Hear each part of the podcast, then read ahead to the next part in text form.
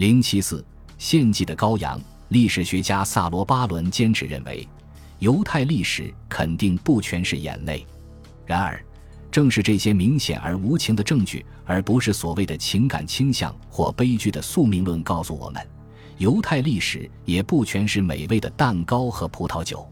恐怖的事件不断在中世纪的犹太人身上发生着，因为高尚的怀疑论和低俗的疑心病，在任何一个开明的王国里是不会分离的。对于上面提到的报复心很强的法国国王来说，所谓高尚并不能医治报复者的疑心病；而在其他的事件中，即使王子或主教面对大众低俗的仇恨也不敢插手，只能站到一边任其发泄。据称，英格兰的十字军国王施辛理查德就对发生在他的王国中的犹太人身上的不幸命运感到非常愤怒，并且从他于1189年11月3日加冕开始一直如此。但是，该发生的终究还是发生了。这一事件发生的原因的确让人感到匪夷所思。纽堡的历史学家威廉是这样描述的：一群善意的犹太人，都是像约克和伦敦这样的郡县犹太小区选出的领袖，他们带着礼物，要到首都向这位刚刚即位的国王表示祝贺。这些犹太人都是由征服者威廉从诺曼底带回来的。他本想让他们提供日常的现金货物交易方面的服务，所以他们的存在与诺曼安茹王朝的财富密切相关。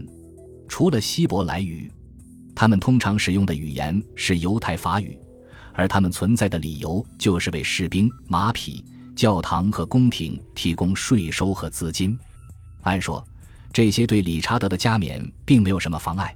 但威廉却闷闷不乐地说：“这一天在老黄历上被认为是邪恶的，或属于埃及人的。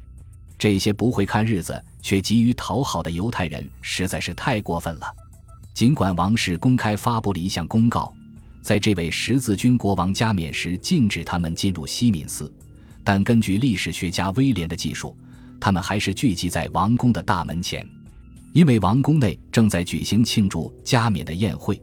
而这位新国王正戴着那顶光荣的王冠，那个爱管闲事的看门人对犹太人的放肆行为非常愤怒，他使劲地往后推搡他们，在门外聚集的人群像多米诺骨牌一样倒下了一大片。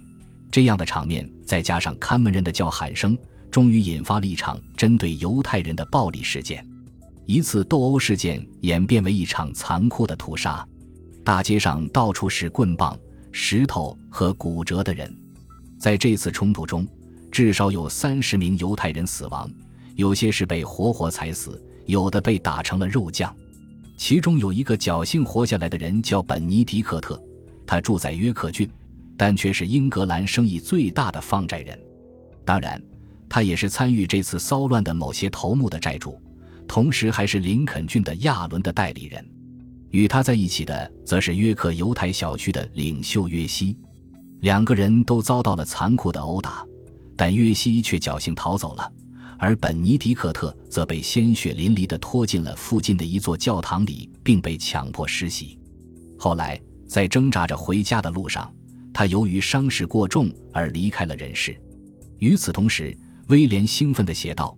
一则令人振奋的谣言以难以置信的速度传遍了整个伦敦。国王已经发布命令，要消灭所有的犹太人。另一个修道士历史学家迪维奇斯的理查德德同样难掩兴奋之情。在加冕日当天，几乎在圣子向圣父献身的同一时刻，他们开始在伦敦城用犹太人向他们的父亲魔鬼献祭。伦敦的大街上和西敏寺里挤满了人。顷刻间，一群武装暴徒聚集起来，随时准备抢劫，并按照上帝的判决，让一个仇视全人类的民族偿还血债。经过上午的骚乱之后，得以幸存的犹太人纷纷躲进了家里，不再出门。他们用石头盖房子，真是有先见之明。暴徒们无法推倒房子，于是便把房顶点着了。房子里的人或者在试图冲出来时被当场杀死。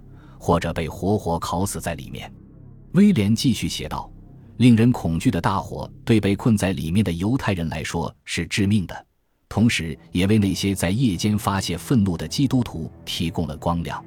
其余的大部分市区都连同犹太人一起被烧毁了。而从犹太人那里抢劫的大量财物，使杀害他们的凶手对他们实施的这场屠杀感到非常满足。这场浩劫后的滚滚浓烟，终于钻进了正在宴会上穿行于贵族间的这位新国王灵敏的鼻孔。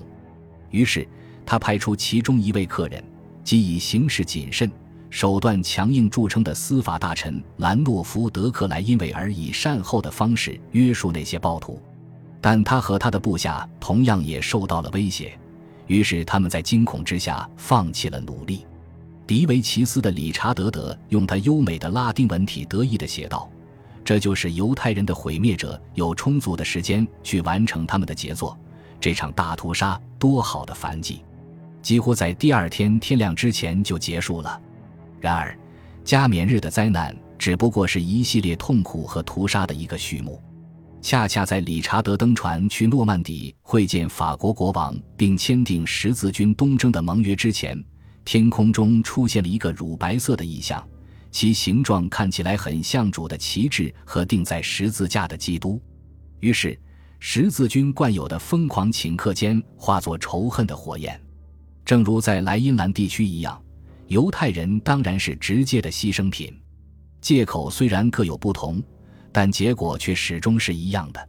在诺福克郡的林恩，传言有一个皈依基督教的犹太人，在愤怒的宗教同胞追捕下，钻进了一座教堂，这足以成为发起一场屠杀的借口。而另一个当地居民非常熟悉的、受人尊敬的犹太医生，他既为犹太人，也为非犹太人治病，但这并没有使他逃过死亡的命运。在斯坦福每年一度的商品交易会期间。那些想要加入圣战的人举着十字架四处游荡。一个年轻人到犹太人那里存钱，不幸被强盗杀害。但在当地人狂热的意识中，凶手很快就变成了犹太人。针对犹太人的更恐怖的袭击还发生在邓斯特布尔、科尔切斯特、塞特福德，甚至肯特郡的小村庄奥斯普林格。一九零年三月十七日，逾越节前最后一个安息日。约克郡发生了历史上最臭名昭著的恐怖事件，对他们最讨厌的本尼迪克特的离奇死亡，人们仍然感到不满足。于是，一伙暴徒冲进了他的家里，杀死了他的妻子和孩子们，并把能拿的东西全部洗劫一空。一群犹太人受到惊吓，在上面提到的在加冕日的骚乱中幸免于难的约西的带领下，得到一座城堡看门人的允许后，进入城堡寻求庇护。尽管看门人已经同意，但当他返回城堡时，又改变了主意，不愿犹太人躲入城堡。但此时他却发现，已经根本无法穿过围堵在城堡周围的愤怒的人群。领头闹事的是一个普雷蒙特雷修会的修士。这个看门人抱怨说，犹太人已经占领了城堡。他不仅没有努力平息事态，反而火上浇油的乱说一气，像通常一样。那些留在塔楼外面的犹太人不得不在皈依和死亡之间做出选择，许多人为了活命被迫接受了十字架。被困在塔楼里的犹太人中间，有一位著名的圣经和塔木德学者，他就是二十年前曾为布鲁瓦被屠杀的犹太人创作了一首哀歌的来自茹瓦尼的约姆托夫。对约姆托夫来说，只存在一种可能。那就是追随一个世纪前美因兹和沃尔姆斯犹太人的做法，他再一次模仿约瑟夫斯技术中马查达要塞的指挥官伊莱贾撒巴雅伊尔讲话的语气，向受到惊吓的犹太人发表了一番演讲。你们不应该质问上帝。纽堡的威廉杰约西的口说：“到底是谁做了这些？因为他也曾经命令我们放弃我们的生命。”又一场自相残杀开始了。约姆托夫杀死了自己的所有家人，并恳求大家也这样做。他自己甚至来不及自杀，因为他们已经全都陷入了一片火海之中。像在莱茵兰地区的城镇中一样，并不是所有的犹太人都愿意领受这种天定的命运。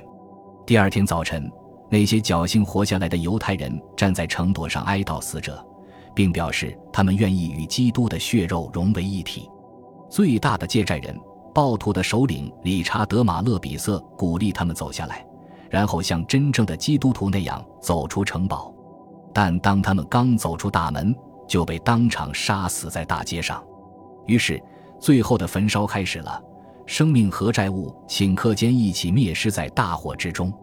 在约克大教堂的地板上，刻在木头上和写在纸上的所有借据，以如此隆重的方式化为灰烬。灭绝行动终于结束了。国王听到这个消息后，据说他非常愤怒，尤其是认为这样的骚乱冒犯了王室的尊严。盛怒之下，国王立即命令伊利主教带领武装人员赶到约克，逮捕和惩处犯罪分子。制造这场灾难的头目，包括马勒比瑟在内，早已经逃到了苏格兰。当然，约克更没有人会承认知道谁该为这次犯罪负责。真是枉费了国王的大发脾气，他只能用征收更沉重的罚金来发泄自己的不满。本集播放完毕，感谢您的收听，喜欢请订阅加关注，主页有更多精彩内容。